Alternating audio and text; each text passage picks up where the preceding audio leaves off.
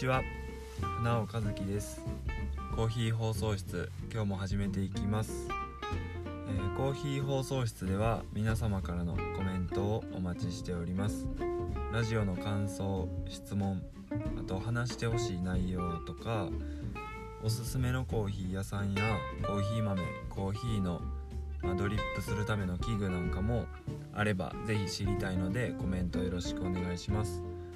いただいたコメントには都度音声で回答させていただく形にしようと思ってます。なのでコメントいただいた回の次回の放送で、えー声で回答させていただきます、えー早速本題なんですけど、えー今回で第12回ってことで、まあ今回のテーマがですね、えーサムシティ大阪ありがとうございましたっていうのとバスケイベントでコーヒーを提供する際の工夫っていうのがまあ2点ほど僕の中でやったことがあるのでまあそういった内容にさせていただきます、えー早速ですねえっ、と1月29日に、えーサムシティ大阪っていう、まあ、3人制のバスケの大会で、えフロスクコーヒーの、まあ、ポップアップイベント出店をさせていただきました。で、まあ、まず、んサムシティって何ってところを軽く説明すると、えー通常のバスケットボールは、え5人対5人で、まあ、オールコートリングが2つでやるんですけどサムシティは3対3でハーフコート、えーリングを1つにして、まあ、やる、まあ、バスケットボールというかよくストリートボールとかストリートバスケとか言われてるんですけど、まあ場所もですねその体育館だけじゃなくていろんな施設内にコート作ったりとか屋外とかも全然あってその、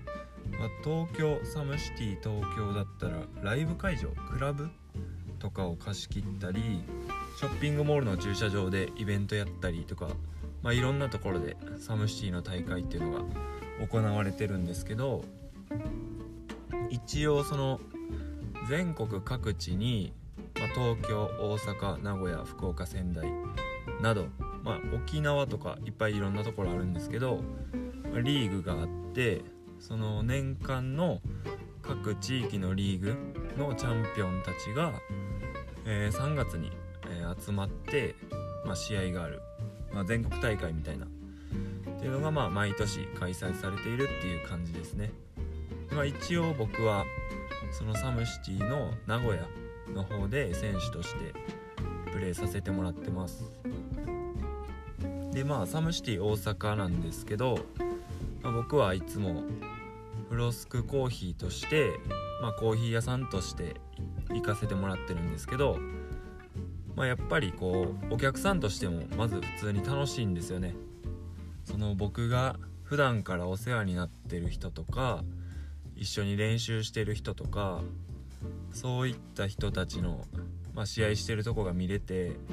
まあ、嬉しいですしなんか、うん、単純にワクワクするし僕も頑張ろうっていうまモチベーションをいつももらってるんですね。んでまあ何て言うんですかねその選手の試合以外の面練習とかトレーニングとか、まあ、普段の取り組みとかを知ってる。うんまあその裏側知ってるというか、まあ、全部ではないんですけどみたいな部分を、まあ、知って見てるからこそうん、まあ、心揺さぶられるというか感動するというかうんよりこう響くというか個人的にそういうところがあるんでいつもワクワクしながら、まあ、コーヒー屋さんとして行かしてもらってるんですけどお客さんとしてもすごい楽しませてもらってて。でうーん、まあ、サムシティを大阪を見てまあサムシティ大阪だけに限らないんですけどそのさっき個人的に心揺さぶられるみたいな話をしたんですけどそのうまいプレーを見たから感動するとかすごいって思うっていう部分が、まあ、そういった人も多くいると思いますけどなんか僕個人的にはあんまりそうじゃなくて、まあ、もちろんそのうまいプレー見たら馬とかすごいとか思うんですけどなんかそれだけであればもち、うん、NBA 選手とかのが、まあ、当たり前にすごいわけで何て言うんですかねその選手の人柄とか、うん、なんかやってきたこととか積み重ねてきたものとかが溢れてる感じが何て言うんですかねオーラみたいななんかこうにじみ出てくるんですよ。プレーしてるところに。なんかそういうのが個人的に好きですしそういう人たちを、うん、かっこいいなって思うしなんかサムシティってうんそういったところがすごい、まあ、見やすいっていうかうんより見える環境だと思うんですよね。なんか今日本でも B リーグとかいろんな、ね、レベル高いバスケのもちろん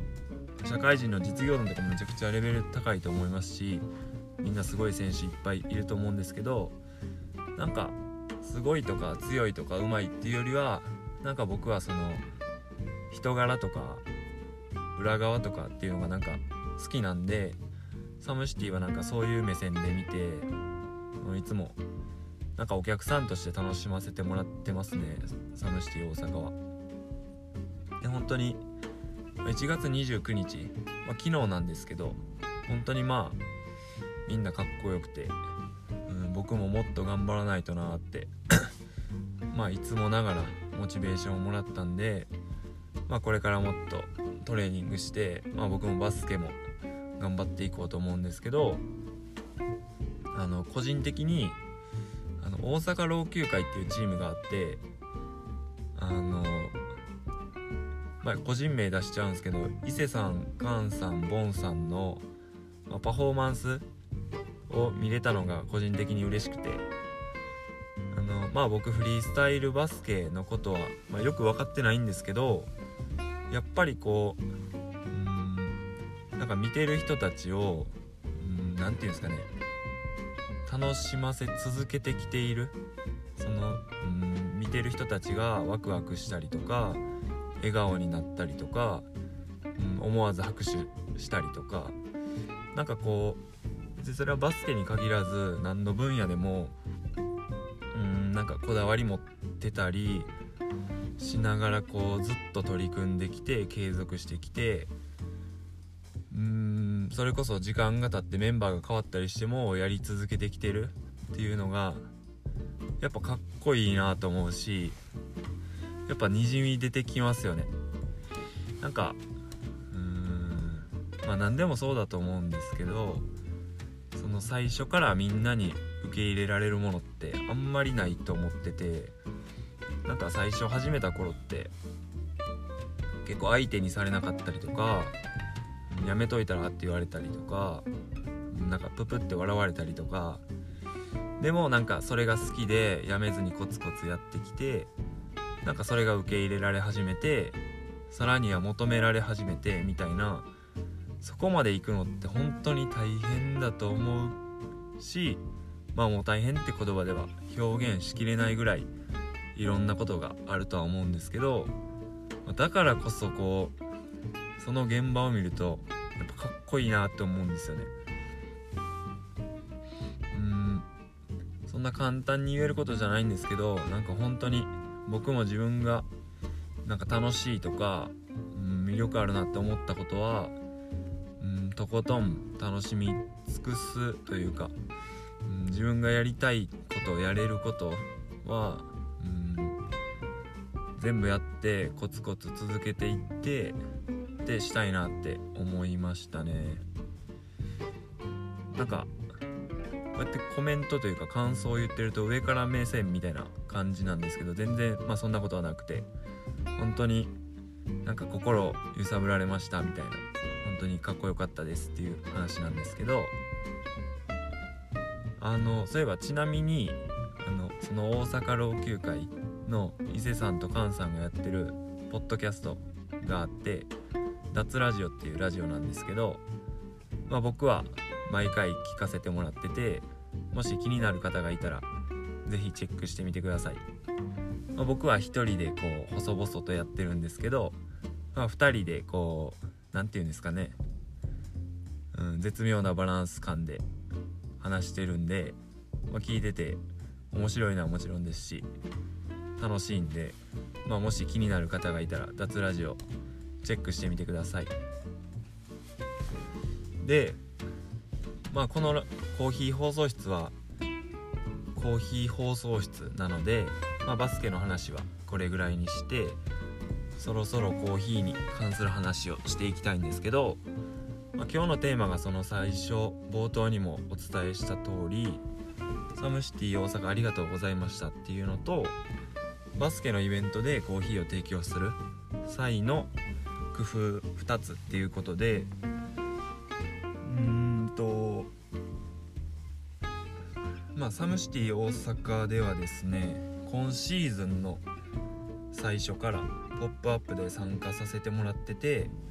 開幕が確か夏ぐらいだったと思うんですけど今回昨日の、えー、サムシティ大阪プレーオフで5回目かな？参加させてもらってます。えー、まず本当にありがとうございました。今回もめちゃくちゃ楽しかったです。最高ですねやっぱり。で えっとまあ言うまでもなくサムシティってバスケの大会、まあ、イベントでそのコーヒーのイベントではないんですよね。来てくれるお客さんたちはそのコーヒーを飲みたいが目的じゃなくてバスケを見たいが目的で来てくれててうんでもそこで、まあ、お金をいただいてコーヒーを提供する。であればうんコーヒーのイベントよりもこううんさらに満足してもらったり興味を持ってもらうコーヒーに対してそういった工夫が必要かなってずっとまあ思っててそのためにこう自分なりに考えてやってみたことっていうのが2つあるんで、まあ、順に紹介していきたいと思います。では2つ1つ目がえっ、とフロスクコーヒーの、えっと、豆のラインナップの中で一番フルーティーな個性を持ってる豆を使うっていうのと2つ目がコーヒーを無料で提供するっていうのを試してみました。でまあ順にいくとですねまず1つ目、えー、ラインナップの中で一番フルーティーな豆を使うっていうところはまあこれは説明とかなくまあ本当にそのままなんですけどその、まあ、さっきも言いましたけどお客さんの、えー、目的は今回で言うとそのコーヒーを飲みたいではなくバスケを見たいってことでうーんテンションとしてはこう何て言うんですかね。コーヒーを飲むためにコーヒー屋さんに行くみたいな状況ではないんですよね。バスケの試合の、まあ、ついでというかお供みたいな、うん、そういったポジションにあるコーヒー。でもこう飲んでもらった時に、まあ、美味しいとか苦くないとかいつも飲んでるコーヒーと違うとかっていうのを、まあ、僕としては感じてもらいたくて。でこうまあお客さんの中に本当に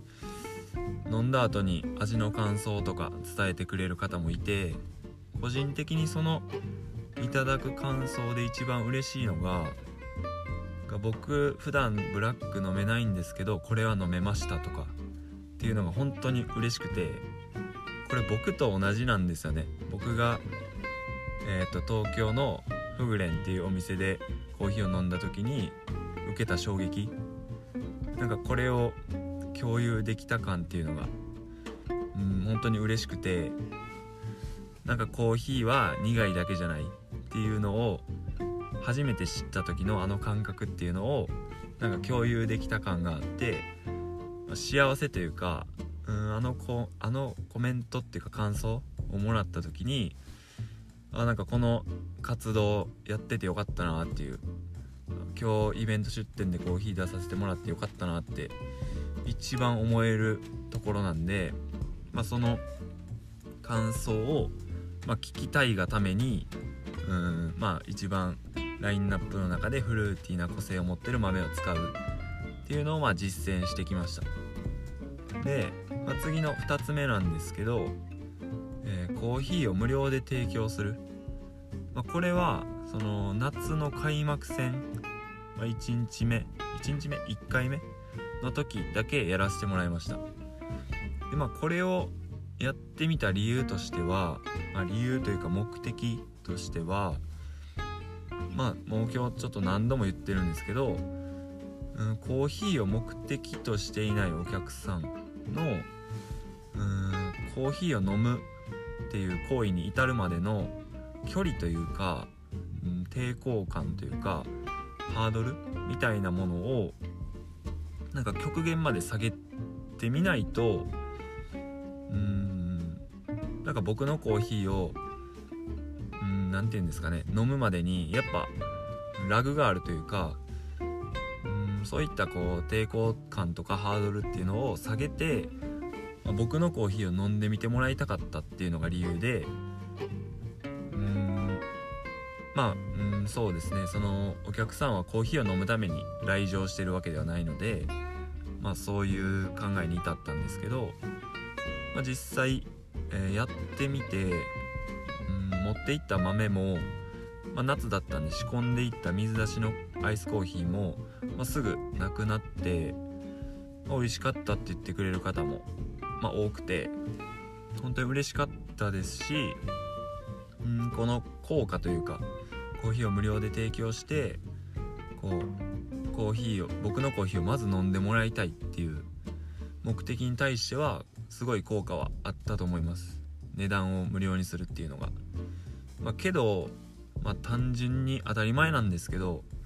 赤字がすごすぎてあのー、まあ、僕としてはうん何て言うんですかね。うんなんかある種おせっかいみたいな僕のコーヒー飲んでみてくださいよみたいなテンションでやってる部分もあるんで実際その僕の焼いたコーヒー豆僕が入れたコーヒーを飲んでもらえるっていうだけで嬉しいんですけどまあ嬉しいからこそまあ、お金とか利益とかっていうのは、まあ、あんまりうん考えてなかったんですけど、まあ、じゃあこの、まあ、施策というかこの作戦というかコーヒーを無料で提供して、えー、一人でも多くの人にコーヒーを飲んでも見てもらいたいっていうまあこれが継続して毎回できるかっていう言うと、まあ、現実的ではないっていうところでまあこうやってみた感じ感覚とかうーんまあ結果どうなったかっていうのはまあつかめたんで、まあ、開幕戦だけにさせてもらいました。でまあうーん何て言うんですかね。これからもその美味しいコーヒー豆を焼く美味しいコーヒーを入れるっていうのは、まあ、当たり前にやっていきますし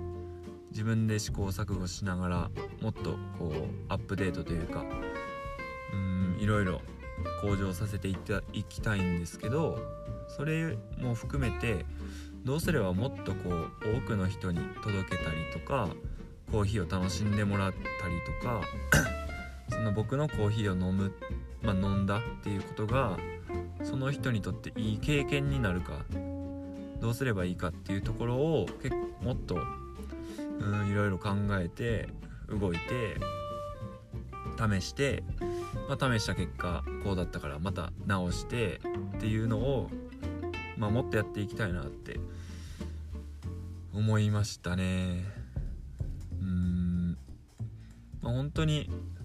サムシティ大阪がそもそもすごい盛り上がってるんで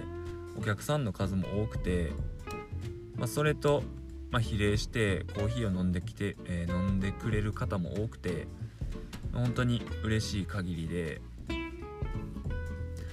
うんまあサムシティっていう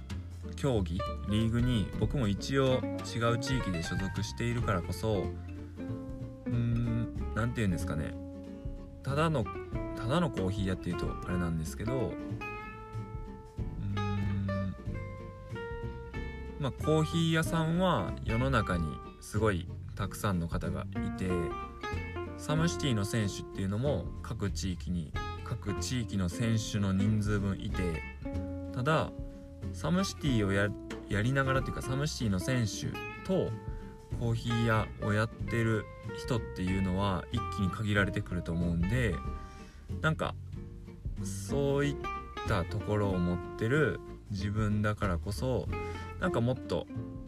いろいろできないかなっていうのはまあ考えててうん、まあ、そういった部分でもっとうんまあちょっと今抽象的なことで答えが出てないんですけどうん自分が持ってる、まあ、特性というか特徴というかうんそういったものをもっとこう生かしていろいろ行動できる範囲とかっていうのがうんまあいろいろできたらいいなっていうのを思ってて。うんそうですね。ちょっとこの放送内でじゃあそれ何するのっていうのが結論付けれるわけではなさそうなんでまあ今回は、まあ、20分も超えてきたんでこの辺にさせてもらおうかなと思ってます、ま改めて本当にサムシティ大阪ありがとうございました。あの夏から始まって今1月なんでまあ約半年以上ですかね。本当に毎回楽しくていろんなお客さんにコーヒー飲んでもらうことができてうんいろんなお客さんの感想とか聞けたりとか本当に僕にとってはプラスしかなくてうん本当にいつもありがとうございますっていう気持ちなんですけど、まあ、もし機会があったら来シーズンも、えーまあ、参加させてもらえることがあれば、まあ、よろしくお願いしますってことで、うん、来シーズンに向けて、うん、もっと美味しいコーヒー豆を用意してうんコーヒーを入れる技術ももっと上げて準備しておくんで、まあ、そのうんそういった機会があったらよろしくお願いします、えーでは。今回はこの辺で終わりたいと思います。でうん次回のテーマをちょっと迷ってるんですけどあのまあコーヒーの話をうんいろいろテーマを考えてはあるんですけどこのコーヒー放送室をコーヒー放送室って名付けたのにはまあ簡単というか安易なんですけど理由があって僕が一番大好きなラジオがあの松本人志高須光義の、えー放送室っていうラジオでそれが380回ぐらいあるんですけど僕多分4週か5週ぐらい聞いてるんですね。ぐらい好きでなんか自分がドキャストで何か喋ろうと思ってコーヒーの話っていうのは決めてたんですけどタイトルラジオの名前何にしようかなと思った時にまあそれが思い浮かんでというかラジオといえばみたいな感じでもうじゃあコーヒー放送室にしようって、まあ、単純な理由で決めたんですけどその放送室って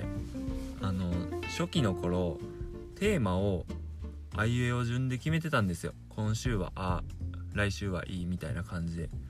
なんでこのコーヒー放送室もなんかそれを一回あからんまでやってみようかなっていうのは思ってて。なんでちょっとまあ来週から始めるかどうかは分かんないんですけどなんかどっかのタイミングで、えー今回はあです。まああであればうん朝入りとかアイスコーヒーとかうんあと何ですかね。まああがつくコーヒーに関わることを話して次の週というか次の回ではいい次の回ではうみたいな感じでやってみようかなっていうのは思っててうんまあ思っててっていう報告です。うんいい着地が毎回難しいですね。まあ今回はこの辺で終わりたいと思います。えー聞いてくれてる皆さん本当にありがとうございます。もっとうんいい感じで喋れるようにコツコツ練習していきたいと思います、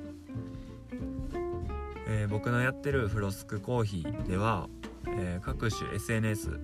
インスタグラムツイッターあとノートの方でもコーヒーに関する記事を書いたりとかあと僕が自家自家焙煎で、えー、焼いているコーヒー豆をフロスクコーヒーのオンラインストアの方でも販売してますんで、えー、興味のある方がいればチェックしてみてください。それではまた次回の放送で船尾和樹のコーヒー放送室でした。バイバーイ。